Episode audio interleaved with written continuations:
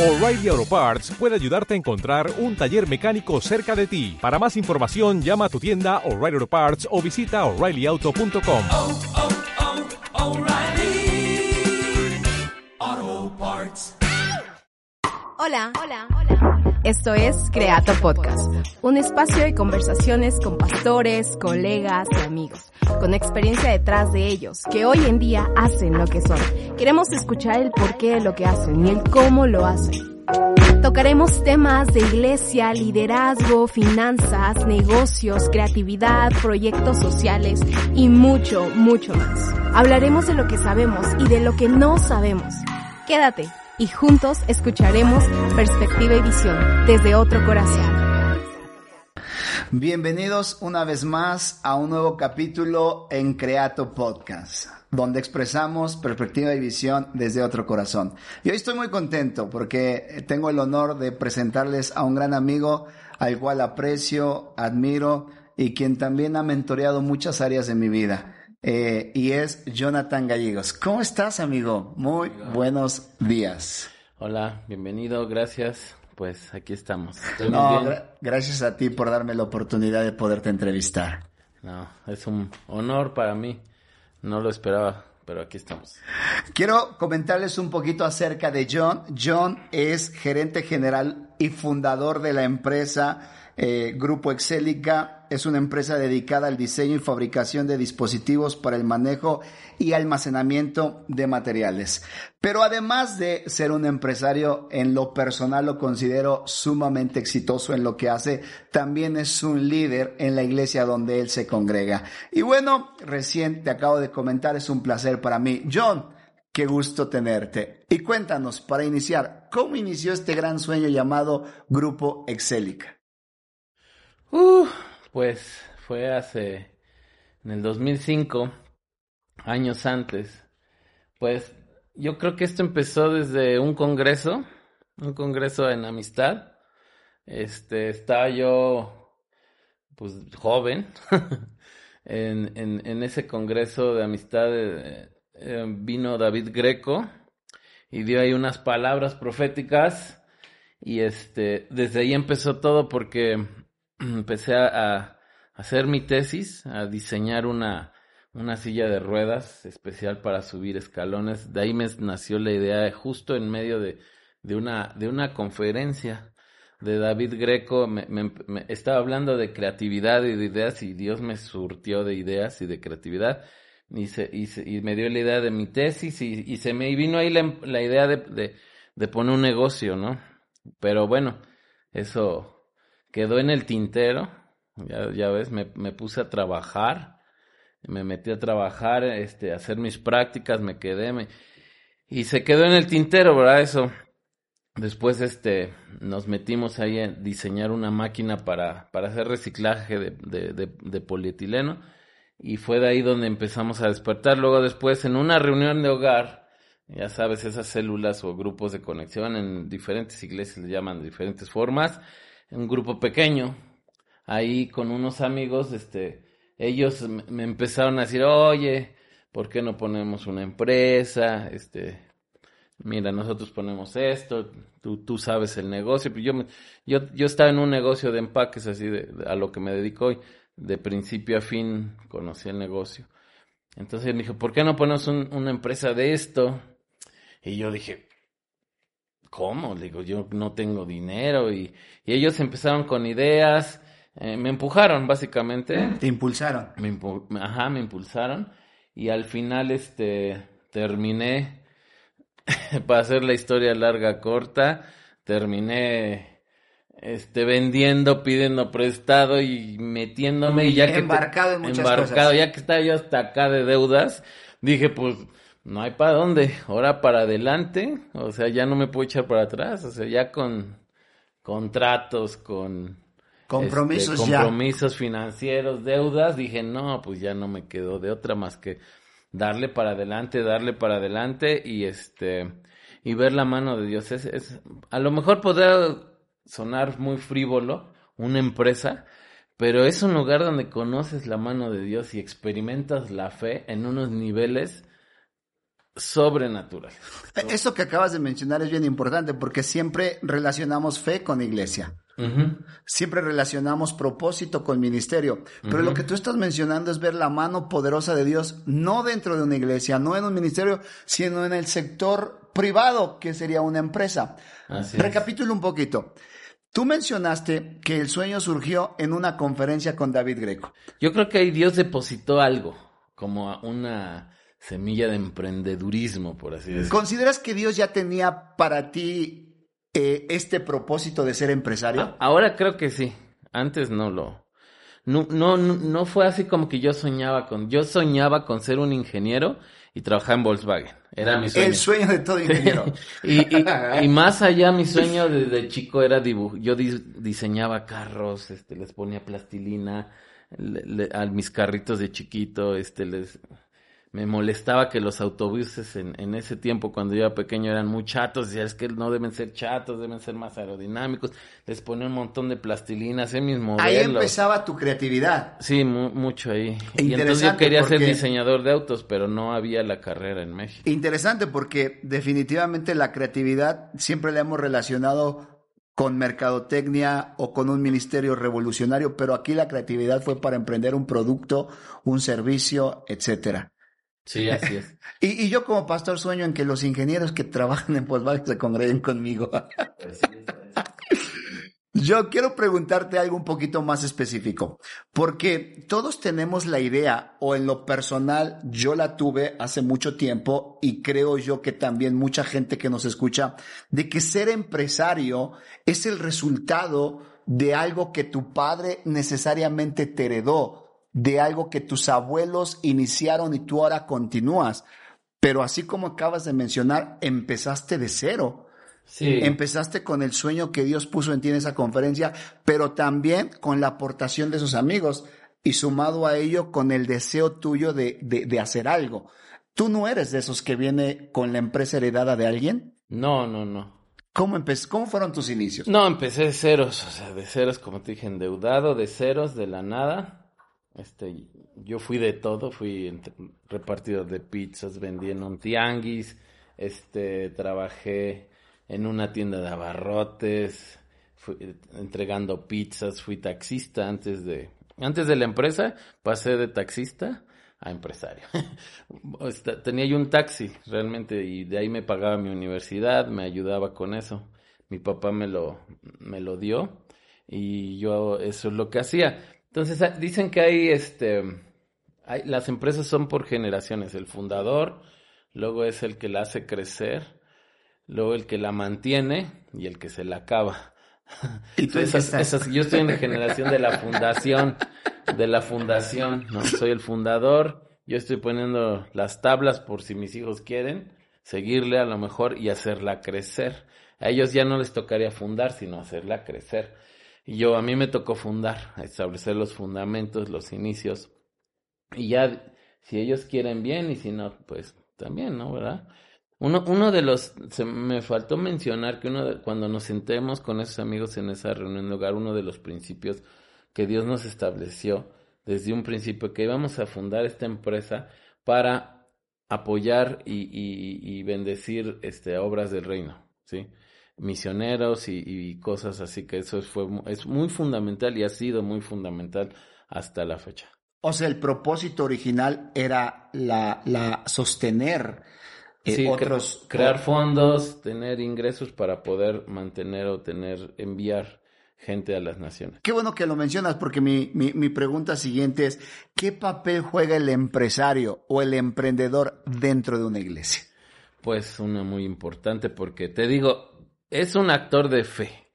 Porque todo emprendedor, los que me ven y tienen algo, sabes que, que emprender es, es, es un, un paso de fe. En todos los días, a cada hora, ahí vives el, si no trabajas, que no comas.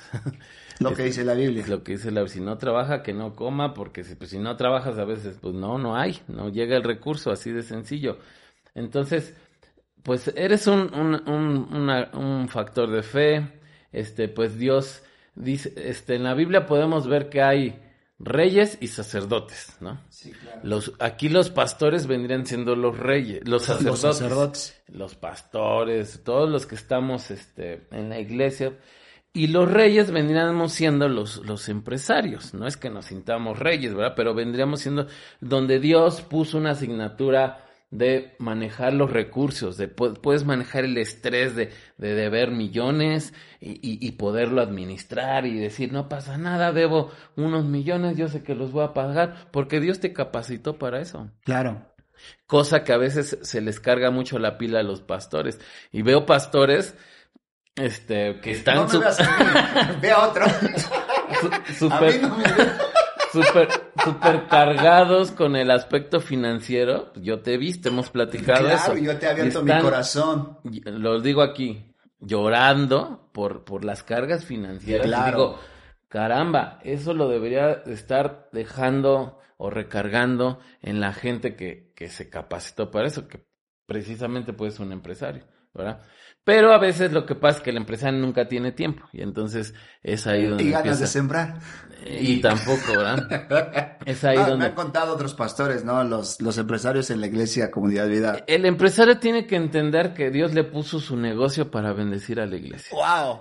Dijiste algo que me encantó. Eh, la función sacerdotal y de un rey en la antigüedad eh, eran funciones al final del día diferentes, pero que llegaban con un fin. Por ejemplo, la función del sacerdote era entrar a la presencia de Dios, presentar sacrificio, adoración, etcétera.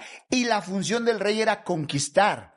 Conquistar territorio, botín, riqueza. ¿Para qué? Para mantener lo que se hacía dentro de una iglesia. Lo vemos en David, que era un rey que salía a conquistar territorio para poder traer el botín a, la- a- lo que podremos llamar hoy, en ese momento, a Israel, el pueblo, hoy la iglesia. Entonces sí hay una función sumamente importante de un empresario y un emprendedor dentro de la iglesia. Trabajando con un pastor de la mano. O sea, claro que sí, porque eh, son asignaturas, son, son trabajos que Dios nos da, ¿no? Y, y nos capacita para eso. Eh, La situación es que luego cuando tu empresa prospera y te empieza a ir bien, tú ya crees que es tu esfuerzo, que es tu dinero y te olvidas de la iglesia y, te- y luego ya ni que te, no ha sido tu caso, ni te quieres congregar, no. Al contrario, yo he ido metiéndome más y más y más a- al servicio en la iglesia. Entonces, pues el, el, el empresario debe estar ahí como un apoyo fuertísimo para un pastor, para, para decir, este, necesitamos esto y el pastor di- necesitamos esto y, y el empresario, esa persona dice, vamos a ver cómo lo conseguimos. Si yo lo ofrendo, lo ofrendamos entre nosotros o vamos a detonar algo para poder hacer que eso suceda. Pero que la obra no se detenga. Sí. Entonces, con, la, con lo que me, me comentas, podemos llegar a esta conclusión, que el ser empresario y el ser emprendedor dentro de una iglesia también funge como el cumplimiento de un llamado. Sí.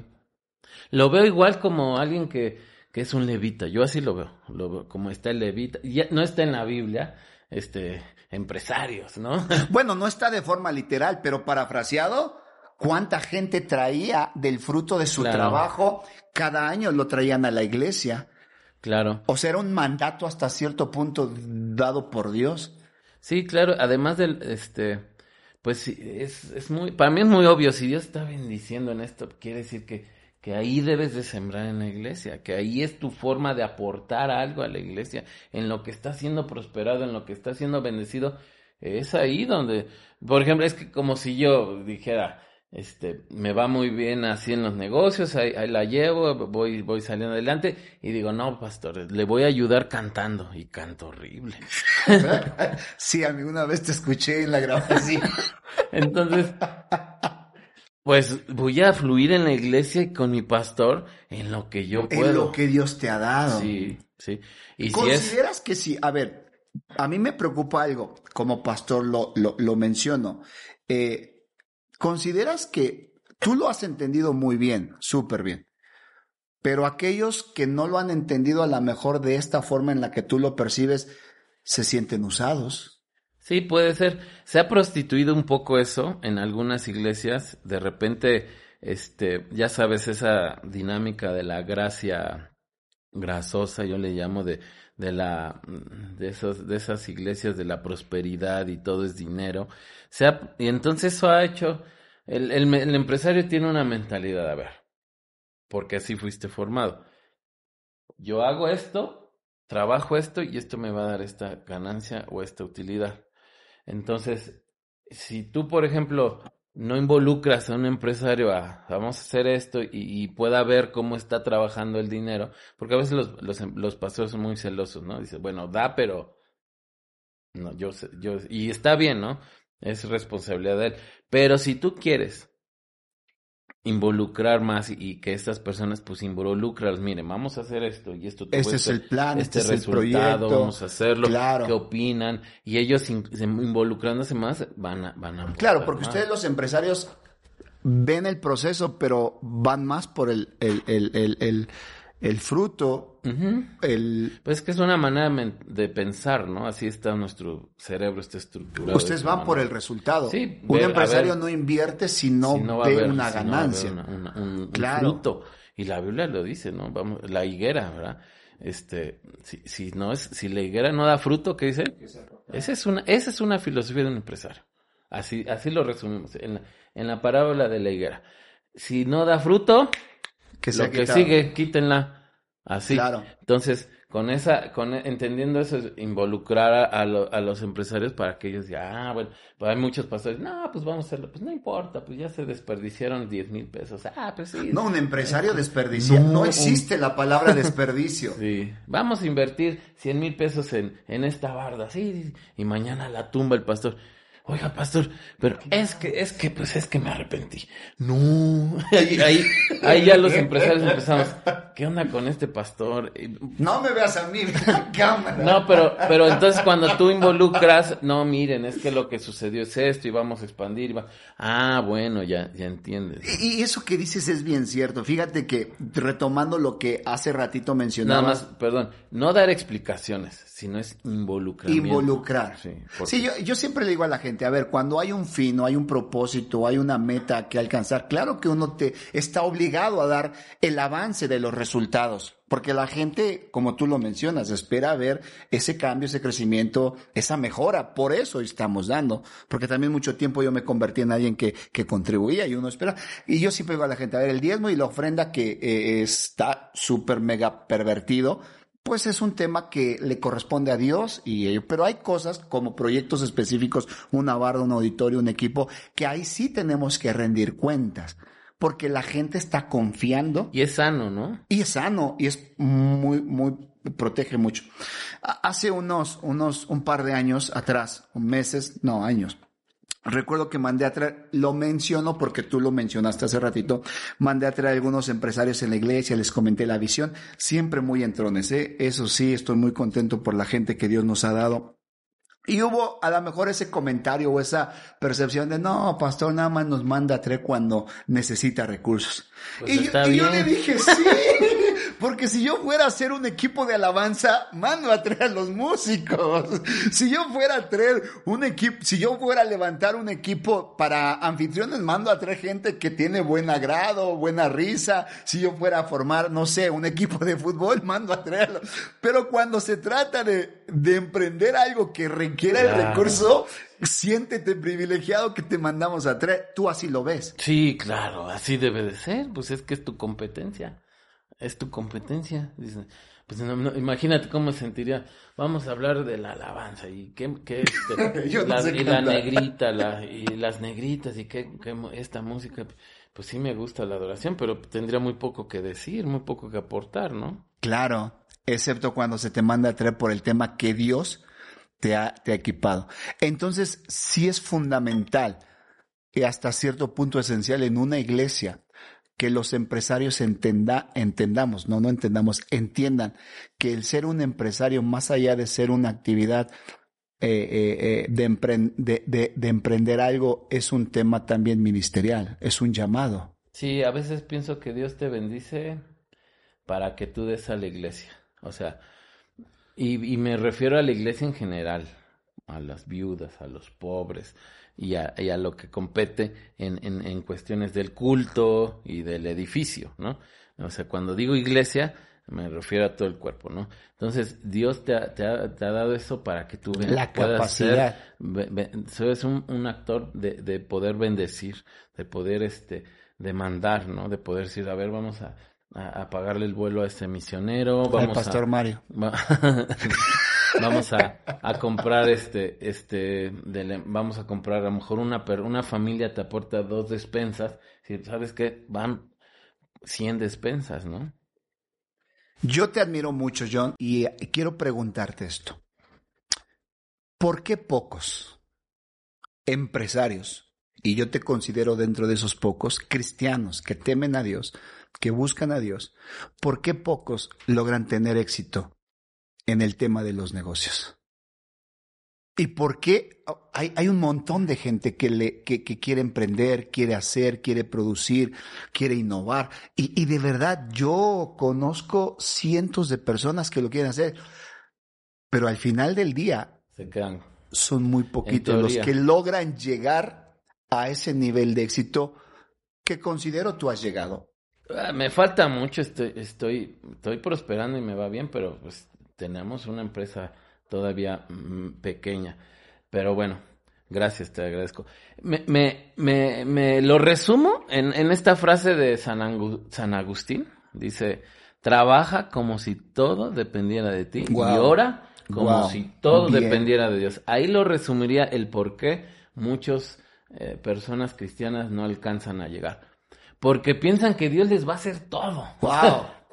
Te pones a orar y, y piensas, me va a mandar la idea, el negocio. El dinero, Ya el tengo- recurso, todo. todo. El cliente. Sí, y, y los cristianos somos muy... ¿Flojos? No, no, no, no, no somos flojos.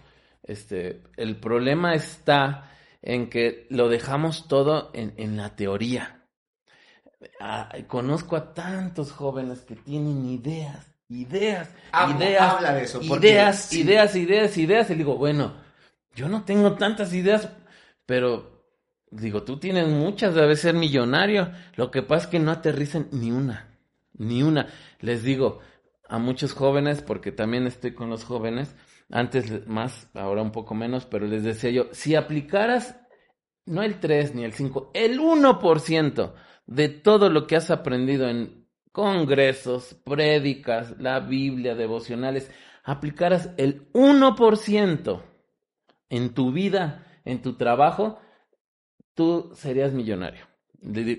Nada más léete proverbios.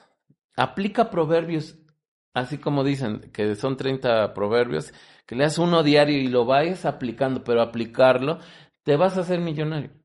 Vas a ser, y no es el objetivo tan, tan puro ser millonario, ¿no? Pero vas a prosperar. Es, es, es eso, le, le queremos dejar todo a Dios y se nos olvida que hay que trabajar. Eso, o sea, Hay que trabajar. Tienen muchas ideas y no las concretan porque no quieren trabajar. Porque se lo de- quieren dejar a Dios demasiado. O sea, uno tiene que hacer su parte. Uno tiene que hacer su parte. Es como si tú como pastor dijeras, confía en la mano de Dios que Él predique hoy en domingo. Y te quedas sentado. te quedas sentado y todos viendo. Y todos, o sea, sí Dios te va, te vas, te va a predicar, pero por medio de ti. Claro. Y tú te tienes que preparar y tienes Estudiar, que estudiar y leer la palabra claro. y todo. Pues así es igual en las empresas. Pues tú te tienes que mover, tienes que ser un buen administrador. Proactivo. Un buen administrador, no gastarte todo el recurso, hacer mínimamente lo que hacen todos los empresarios en en- en- allá afuera, mínimamente. Más todo lo que tú sabes que implica el reino que, te- que te lleva a, a lo sobrenatural, a lo sobrenatural. Una de las cosas que siempre les digo, la, la, la ofrenda es la manera de, de, de equilibrar la riqueza en, en, en la tierra, ¿sí? A ver, explícanos. La ofrenda es la manera de repartir recursos, de hacer, porque cuando tú ofre- ofrendas, das, das este, no es algo obligado eh, como el 10%. La ofrenda es cuando tú vas y das de lo que tienes. corazón de generoso. Un corazón generoso. Y eso hace, este, repartes tu riqueza, empiezas a repartir la riqueza. Y eso hace que equilibres muchas cosas. Pero nace de un corazón, este, agradecido, ¿no? Tú mencionaste algo muy cierto. Eh, para el éxito de una persona que quiera llegar a niveles eh, altos, es eh, proverbios. Proverbios, ¿consideras que es un capítulo que todo. todo. emprendedor debe, debe leer? Ahí está todo. Sabiduría pura. Pro- digo, uno como pastor lo ha leído. Proverbios te habla de responsabilidad, de trabajo, de pureza, de santidad, de temor a Dios, de, de, de cumplir tu palabra, de ser un hombre, de ser responsable, de ser dedicado. O sea, todo eso que la Biblia me enseña en Proverbios podría llevarme a lo que... Yo, yo nada más apliqué un proverbio ¿Cuál? para tener mi empresa y ¿Cuál? prosperar. El perezoso desea y no consigue, el que trabaja prospera. Dije, ah, venga. Suficiente. Me lo hice Rema. rema. Ahora Me lo hice imagínate, rema. amigo. Dije, el que trabaja prospera, bueno, pues voy a trabajar como burro. Si un versículo ha hecho a este hombre próspero, imagínate si aplica todo proverbio. Sí, Guau. pues, no, o sea, yo ahí me doy cuenta, la humildad es algo que, aunque mu- muchas personas piensan que yo no soy nada humilde, este, de repente, porque no me conocen bien, pero yo sé, mi esposa sabe, la gente que es muy cerca a mí sabe que sí soy, sí soy, sí soy humilde porque yo reconozco que Dios me sacó de la nada y que, y que lo que he hecho no ha sido de grandes ideas, sino ha sido de varias cosas, de la mano de Dios, la fe y la gente que ha puesto alrededor de mí, ¿sí? In- incluida mi esposa, colaboradores, este, gente que, de bendición que ha sido y que he sabido, lo, mi, a lo mejor lo, lo bueno que he podido hacer, llegar a hacer es administrar eso, saber administrarlo y dirigirlo un poquito. Y siempre ha sido bajo la mano de Dios. Quiero entrar al tema de la administración, porque eh, un buen empresario, una persona próspera eh, eh, en las áreas de, de su vida, tiene que ver con ser un buen administrador en el tiempo, en los recursos, eh, etcétera. Voy a entrar un poquito más adelante. Quiero regresar eh, un poquito. Yo me acuerdo que una vez platicando contigo, no sé si fue en una charla que diste en Comunidad Vida o platicando tú y yo, me llegaste a comentar, a mí me bendijo mucho y eso me inspiró mucho a trabajar, que eh, tu sueño más grande cuando recién iniciabas era llegar con la despensa a la casa. Sí. Sí, era cuando yo llegaba este al inicio de la empresa, o sea, no no no, no tenía yo ni para comer. Y llegaba yo Literal. Sí, literal. Y a veces pagaba los sueldos y yo no me quedaba con nada. Entonces iba a la tarjeta y sacaba para mi despensa y llegaba con mis bolsitas de despensa con mi esposa a meter al refri la leche. Y decía yo, ya la hice. O sea, ya la hice esta semana. Era, era mi mayor placer llegar, que era el viernes, el sábado, llegar, meter la despensa y decir, ah, ya la saqué una semana. Lo, lo comento porque muchos tenemos la vaga idea de que iniciar implica tener de sobra ya, inmediatamente. Me acuerdo también que una vez me dijiste que eh, en una de las situaciones más difíciles de la empresa que recién iniciabas, eh, tú quedaste endeudado y, y hasta te tiraste al piso y literal mordiste el polvo. Sí. Eso fue lo que a mí me, me marcó. Dije, Sí, estaba yo endeudadísimo. Debía yo hasta la cocina, la camisa, todo. Este, era una deuda para mí gigantesca. Impagable. Impagable, sí. Y además había sacado una casa. Mi esposa estaba embarazada ya por ahí del séptimo mes. Mi ah, iba- creí que séptimo hijo. No. séptimo. séptimo mes, este, pues me acababa yo de, de endrogar con un crédito hipotecario de mi casa y la empresa fue en 2008, la empresa se fue a, a- a quiebra, estaba yo endeudadísimo, le debía yo a mi papá, le debía yo a proveedores, debía yo a mi casa, entonces yo vi ese monstruo de papel y dije, yo no voy a poder. Y en la, en la habitación de mi hijo, el más grande, me tiré de rodillas y dije, Dios, por eso te digo, es que te lleva niveles de fe.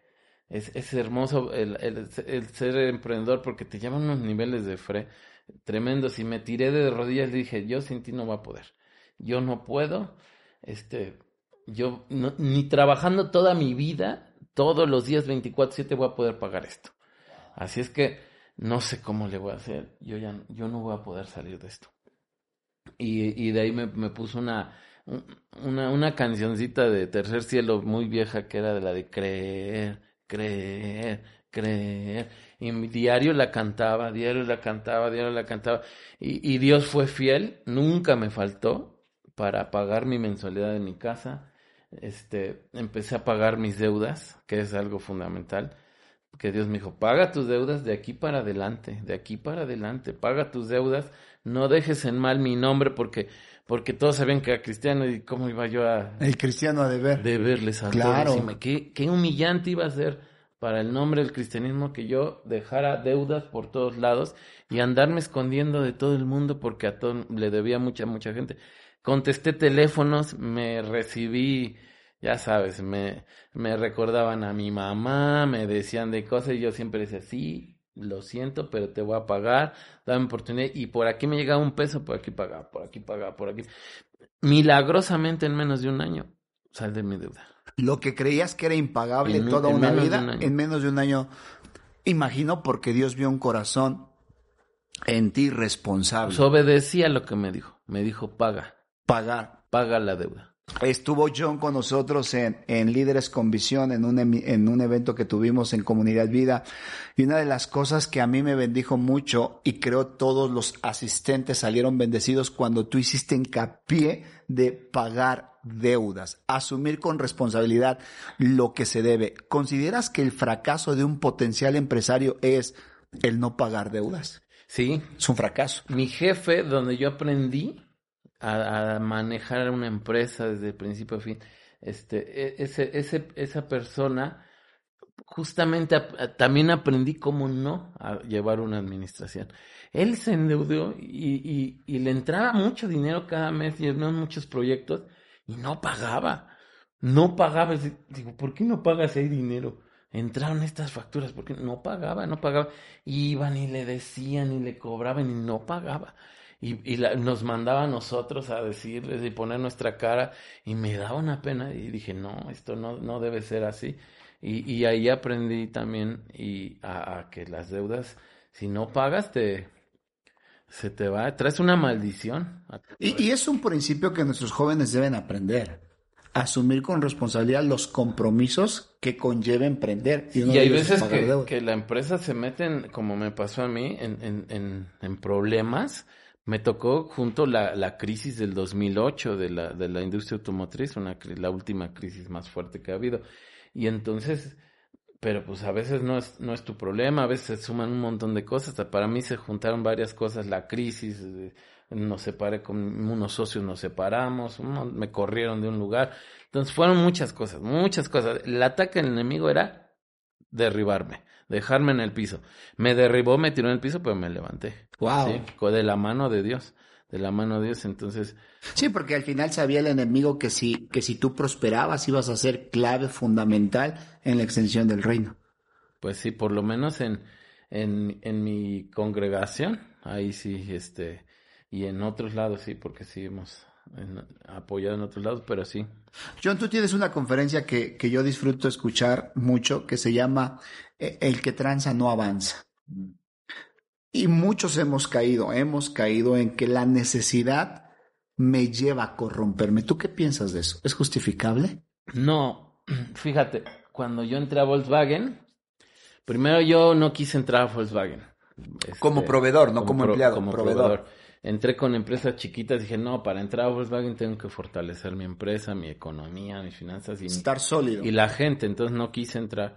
Entré cuando Dios lo permitió y cuando ya habíamos tenido como un año o dos trabajando. Entonces, a mí me decían, el- eh, una persona que fue mi mentor, que, que me, me mentoreó y me enseñó muchas cosas, no, no, es, no es una persona cristiana, pero es muy recto. Pero, pues para él era muy común este, el número de proveedor este, que te dan para que tú puedas licitar. Pues esa es bien sabido, o sea, a lo mejor muchos directivos en Volkswagen se enteran, ojalá que se enteren. Pero antes era muy bien sabido que un número de proveedor te lo daban y te costaba una lana. Corrupción. Sí, de un, un, un carro, de un carro nuevo para que te dieran el número de proveedor.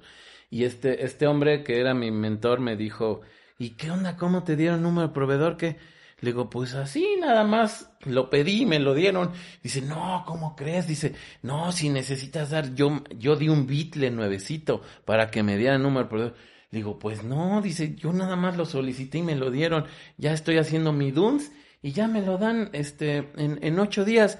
Dice, no, no puede ser, no te puedo creer. Y yo que me di este dinero por aquí, este dinero por ahí, le digo, pues yo no he dado un solo peso.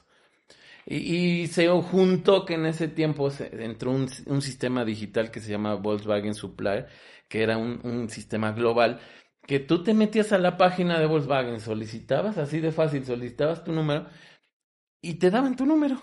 Para poderles Sí, vender. para poder ser un proveedor. Y, y re- llenaba los requisitos, son muchos requisitos que te piden, y los cumplí, los formalicé, los llevé, me organicé, me revisaron y me dieron mi, sin dar un solo quinto. Ahí se cumplió esa palabra que te acuerdas que te dije que me dio en la... Ahí empezó el... Vi y me acordé del cumplimiento porque Dios me dijo, tú vas a pasar en los negocios como Moisés. Yo te voy a abrir el mar rojo y tú vas a caminar en seco y vas a ver las empresas, los, los competidores y tú vas a pasar, porque yo te voy a llevar. Y recuerdo que cuando vi, porque fue literal, se abrió, porque Volkswagen es, una, es la empresa más grande en el sector automotriz del mundo, un consorcio más grande. Yo entré a ese consorcio, yo le, co- le cotizo a todo el mundo en Volkswagen, no nada más a la planta de Puebla. Entonces entré así, se abrió y pasé No pagaste un peso, no, no pagué te un peso, no me corrompí. Y, y, este, y luego me decían todos, es que tienes que dar dinero al comprador, que tienes que dar dinero por aquí, que tienes que hacer esto, que... Le digo, bueno, pues ya después de tiempo, llevo ahorita siendo proveedor de Volkswagen 15 años 15 y años. nunca he dado un peso a nadie, nunca me han pedido, a mí tampoco, nunca me han pedido dinero. Nunca he tenido nada que ver con algo de corrupción. He estado cerca de, de gente que se ha corrompido mucho, han corrido personas, ya sabes, directores, gerentes, y yo he estado ahí, pero como la promesa de Dios, Nada más los ves pasar. nada más pasé, y Dios me guardó, y yo, he- yo me también he, he tenido, este, la, la, la, la gracia de Dios y el cuidado. Me acuerdo que decía ese jefe que también me enseñó de todo, cosas buenas, cosas malas, de las cosas buenas que me decía, nunca se vaya a cenar con los clientes, váyase a comer con ellos o desayunar, porque en la noche van a querer terminar en copas, en table y todo eso. Entonces usted nada más váyase a comer para que así tenga tiempo de poderse chispar. y, y me ha funcionado a la fecha. No, a la fecha me ha, su- me ha funcionado porque no, nunca he tenido necesidad de tampoco de irme, a, pues se da, ¿no? Dicen, dicen que eso es in- inherente de un empresario, Cerrar Copas, los negocios en ese tipo de lugares. copas, ¿Tú qué piensas alcohol, de este, los famosos table dance, todo eso que ahí cierra negocios, jamás en 17 años he cerrado un negocio de esa manera, jamás, Jamás. jamás. No, y aparte tu esposa te hubiera linchado. No, pues. Amigo, con todo lo que de verdad es que faltaría un montón de tiempo para aprender todo lo que Dios te ha enseñado y de verdad que yo deseo exprimir hasta donde más se pueda para que las nuevas generaciones puedan em- aprender y emprender y, y comprobar que Dios es fiel. Lo resumo, lo, re- lo- lo resumo en cinco puntos fundamentales. Tú dame la razón o sum- suma o quita. Número uno, temer a Dios, temer a Dios. Temer a Dios es, es buscarle, es, es entender que Dios te ha dado la capacidad para poder emprender, pero junto con ello, al punto dos, honrarle, honrarle a través de, de, de, de, sembrar, de dar, de bendecir.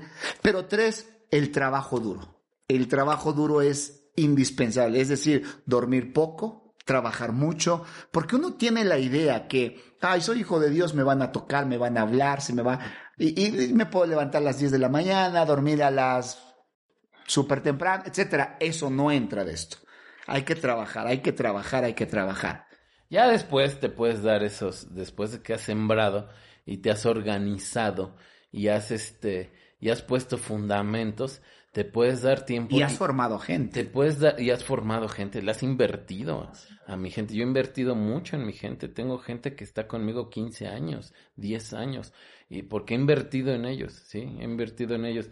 Ya después de eso te puedes dar lujos, pero esos lujos este, de tiempo, porque el tiempo es un lujo, yo me lo, ahorita me lo dedico para, para mi cuerpo, por hacer ejercicio, por ejemplo, por- porque te desgastas, o sea, te acabas, siendo emprendedor, empresario, te acabas el estómago, te acabas el hígado, te acabas los nervios, claro que sí. Y entonces ahorita, por ejemplo, yo me, me, me, estoy como tratando de cuidar en esas áreas, me, doy el lujo del tiempo para hacer ejercicio y donde más invierto el lujo de mi tiempo es en la, en la obra, en la iglesia. Porque, porque ahora el tiempo que le quito a la empresa se- o al negocio se lo doy a la, a la obra y fíjate que, que no este que esa, esa parece, pudieras decir, bueno, es, es, es ilógico, pero eso me da más rendimientos acá. Cuando yo le invierto más dinero a la, a la obra, a, a- este, eh, eh, acá me da más rendimientos la empresa, ¿sí? Pero ojo, porque yo ya, pasaron años donde, donde yo, me acuerdo, mi esposa se quería divorciar de mí, me levantaba a las 7 de la mañana y llegaba a las 11, 12 de la noche todos los días, durante años. Mi esposa ya se quería divorciar de mí al principio, pues imagínate, dice, pues no te veo ya, ya ni siquiera es un hotel, o sea, no te veo nunca.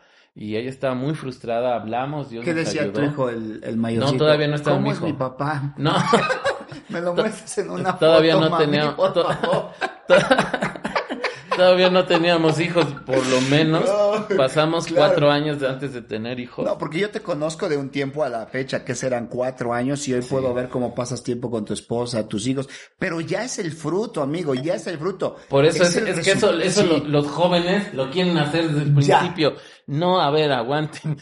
Primero tienes que establecer fundamentos, tienes que solidificar la empresa, tienes que trabajarle muy bien y después puedes, si, si te da la capacidad financiera para tener una organización, para tener un gerente, para tener este gente administrativa, un plantel, pues entonces ya tú puedes este ser un poco libre del tiempo, pero antes no, y eso te va a costar años, no días, años, años. Y lo mismo en el dinero, ¿no? Porque los jóvenes apenas tienen utilidad X y ya se lo queman. quieren un sueldazo, quieren ganar todo el dinero y se lo, se lo... Así pasaba en el principio, mis, mis socios cuando... No, es que yo necesito ganar 10 mil pesos a la semana. Digo, ¿qué? Le digo, 10 mil pesos. Le digo, estás loco, no inventes. Nos podemos pagar mil pesos a la semana. No, ¿cómo crees? Pues sí, no se puede pagar más. Traen ideas ahí medias y yo me los aterricé. Yo creo por eso después ya se tuvieron. Se tuvieron que. No aguantaron. E- Era Dios para dejarte solo. Entonces, lo resumí en cinco. Primero, temor a Dios. Número dos, honrar a Dios. Con tu tiempo, tus recursos, tu empresa. Número tres, trabajo. Número cuatro, pagar deudas. Pagar deudas. Porque las deudas eh, serán el, el, el problema.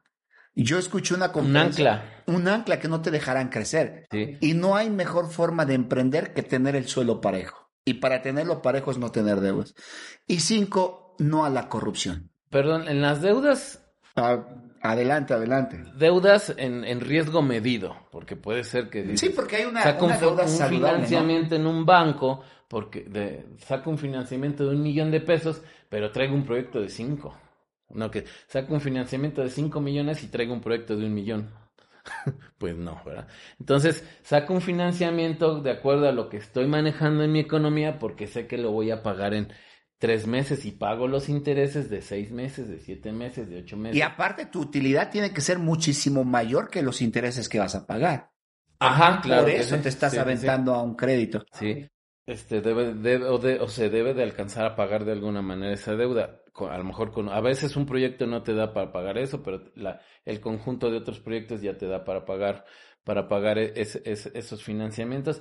Riesgos medidos, siempre, riesgos medidos. O sea, algo que sí es un riesgo, pero sabes que existe la posibilidad de, solventarlo, ¿no? Es un riesgo, sí es un riesgo, puede pasar muchas cosas, pero tengo la posibilidad de solventarlo. O sea, sí, sí es, existe la deuda, este, es- eh, o sea, cualquier empresario lo sabe, eh, debemos de, tener un poco, de arriesgarnos con deuda, pero una riesga con un riesgo, en con un riesgo medido, no una loquera de me voy a, a, a aventar a comprar un terreno de 10 mil metros de, de 85 millones de pesos y, y este, y tú facturas die- un millón cada año, pues no. No, es impagable. Sí. Entonces, este, riesgos medidos.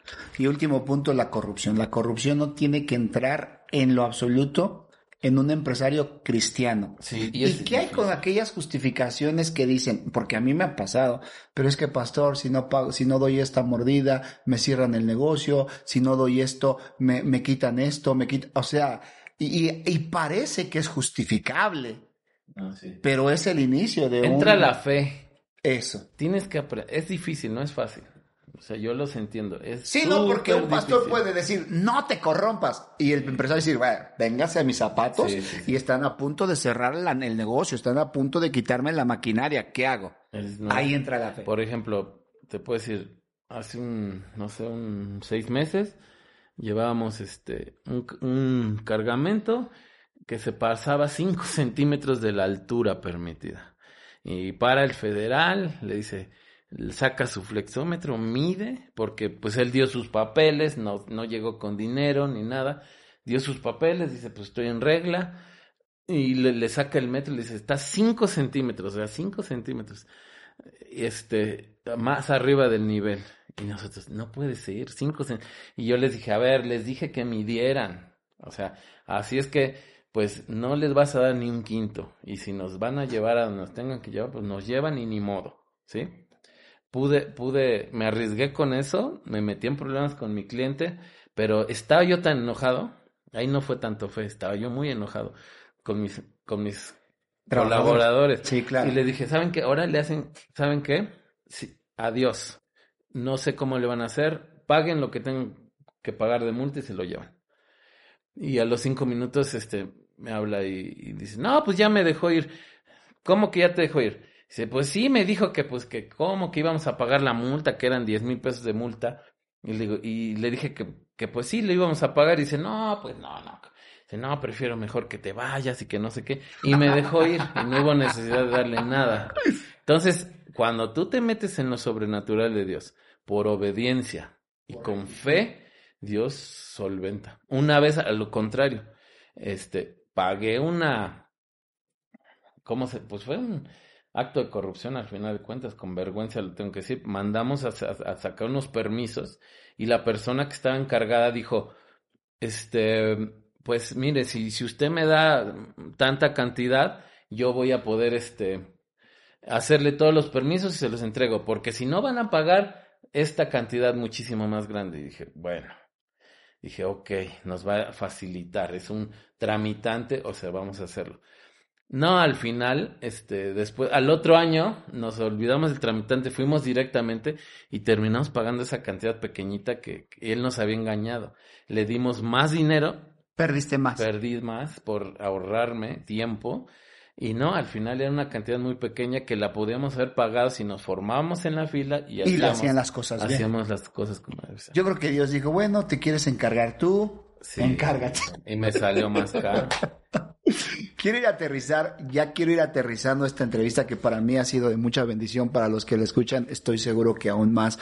Eh, y ahora enfocarme un poquito, porque sería mucho el tiempo que nos llevaría en lo personal. ¿Qué piensas tú acerca de que el cristiano es prosperado de manera sobreabundante? Porque mucho sector cristiano no lo ve bien, dice, no, es orgulloso, prepotente, vanidoso.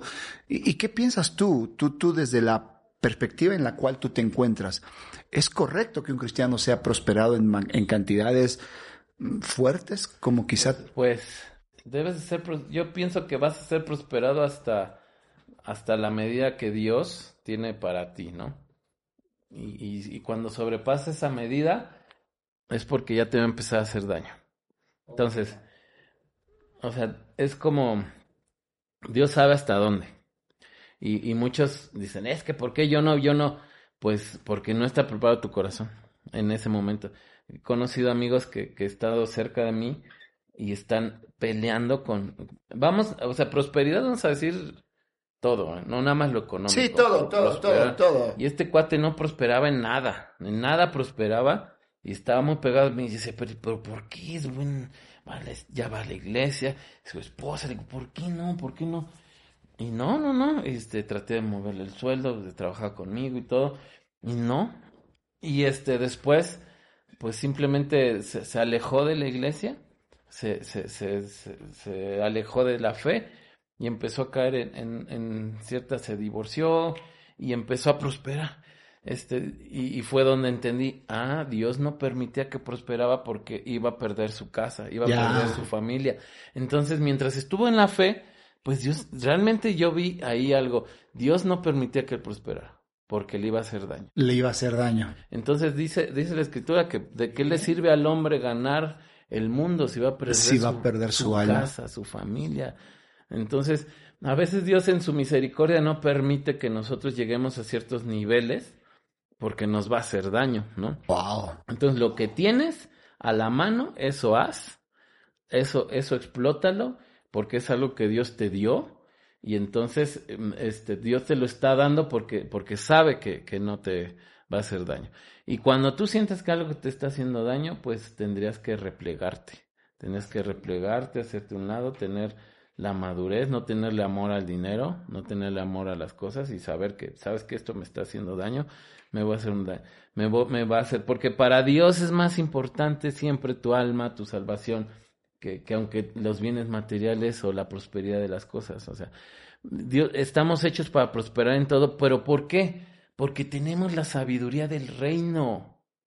La sabiduría del reino y todo lo que es vertido en nosotros por la escritura, proverbios, la palabra de Dios, todo lo que viene ahí, eso nos pone acá, en un nivel más arriba que todas las demás personas Claro. en un nivel de sabiduría más, más alto. Entonces, por eso, por ese hecho nada más, deberíamos de prosperar en todo. Nada más por y, y eso. eso que mencionas te capacita en el corazón para que cuando venga el dinero no te pierda. Debemos ser odres nuevos que resistan la bendición. Claro. Por eso eso decía, ¿no? La escritura dice, el vino nuevo no se sirve, no se, no se vierte en odres, viejos, lo porque revienta, se revienta. lo echa a perder. Eso mismo pasa con la prosperidad de nosotros.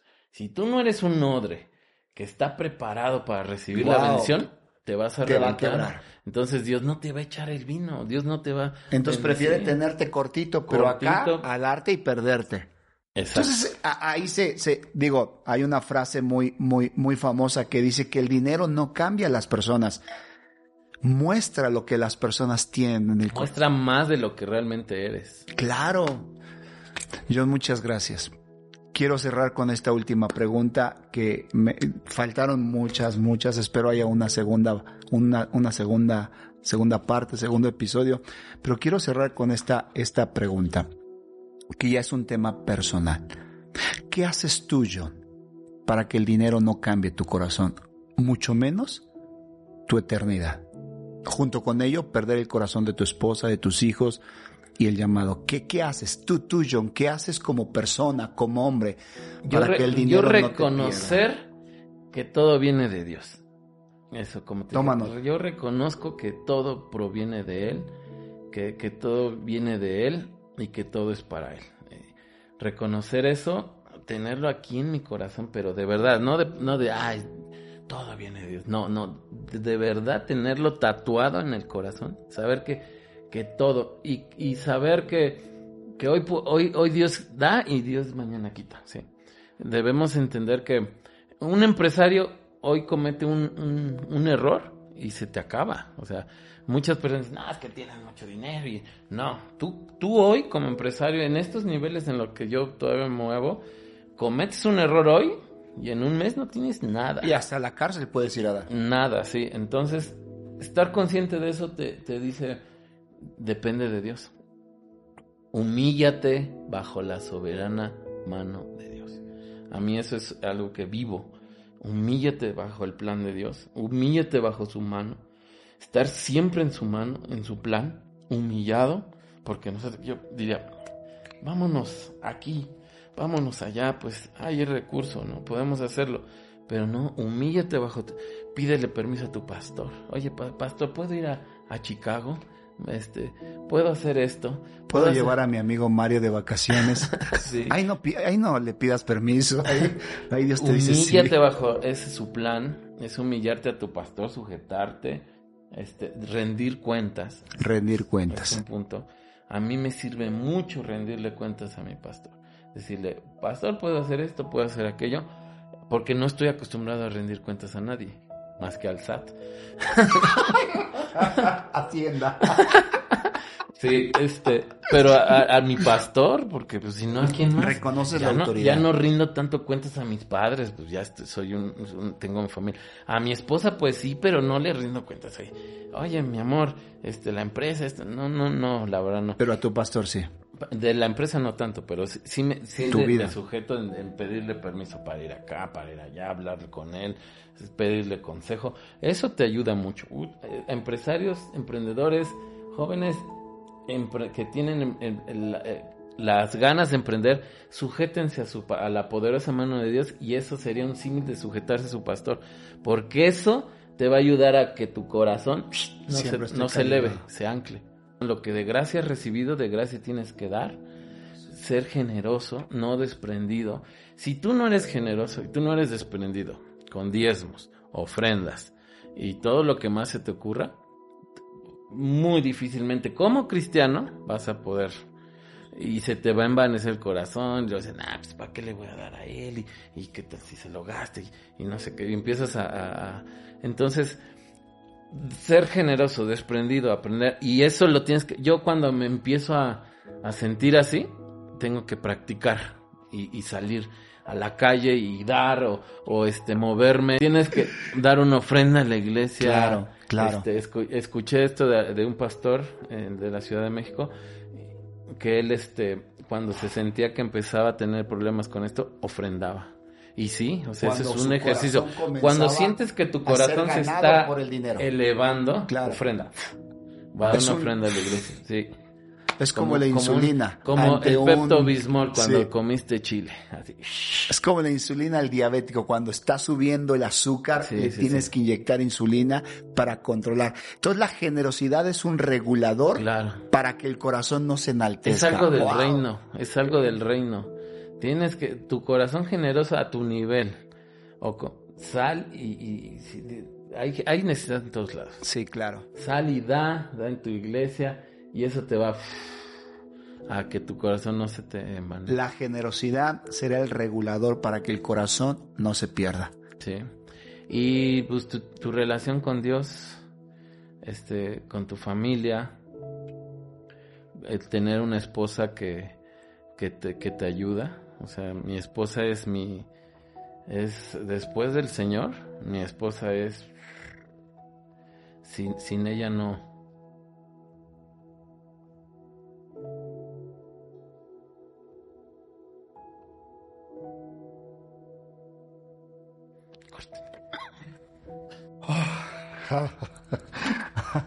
Quiero llorar también. Este John, muchas gracias. Gracias por abrir no solo tu casa, sino tu corazón. Y porque al final lo que tú hablas, lo que tú enseñas, lo que tú transmites, no solo son palabras, son experiencias, son hechos. Y ella es, ella es, ella es la socia. Aunque no aparece, sí aparece en, eh, en los papeles, pero ella es mi principal socia. Y tal vez no sabe mucho de la empresa, pero sabe de mí. Wow. Y si, si ella me levanta, y le ha puesto Dios en mi vida para levantarme. Las veces que he caído, que he tropezado. Entonces es una ayuda, y ayuda idónea. Wow. Todos los empresarios necesitamos una ayuda idónea. Porque si no nos corrompemos y, y vamos a buscar con el dinero, con, con todo esto en donde no debemos de buscar. Wow. Así es. Gracias, John. Gracias. A ver cómo editan eso para que no se escuchen. la voz así. No, se va así. Se va así. Eh, un placer, John, poderte entrevistar. Ha sido una entrevista que he disfrutado mucho porque te conozco, porque somos, yo te considero como un gran amigo. De verdad es, eres un consejero, un mentor. Eres alguien que ha pastoreado áreas de mi vida. Y, y, y bueno, ¿qué te puedo decir? Es un privilegio poder, poder tenerte en Creato Podcast, donde expresamos perspectiva y visión desde otro corazón. Y hoy lo expresamos desde tu corazón. Que Dios les bendiga, cuídense mucho, les mandamos un fuerte abrazo. Jóvenes, cinco cosas para que Dios prospere tu vida. Número uno, teme a Dios. Teme a Dios. Y en temer a Dios es tener integridad, rectitud, amar lo que Dios te ha dado, tu esposa, tus hijos, tus padres. Número dos, honrar a Dios. Sé generoso, sé generoso. Será el equilibrio perfecto para que Dios te pueda confiar más cosas. Número tres, trabaja, trabaja mientras tengas fuerza, juventud y vida. Trabaja hasta donde más. Hey, sin perder el objetivo de que tienes una familia, tienes hijos, pero trabaja hasta donde más te pueda. Cuatro, paga tus deudas. Cinco, no te corrompas. Y ten por seguro que puedes pasar un año, diez, quince, como ha pasado con mi amigo. Y Dios te va a prosperar. Cuídate mucho, te mando un fuerte abrazo, un fuerte abrazo. Dios te bendiga y nos estamos viendo en un próximo episodio de Creato Podcast, donde expresamos perspectiva y visión desde otro corazón. Hasta pronto. Chao.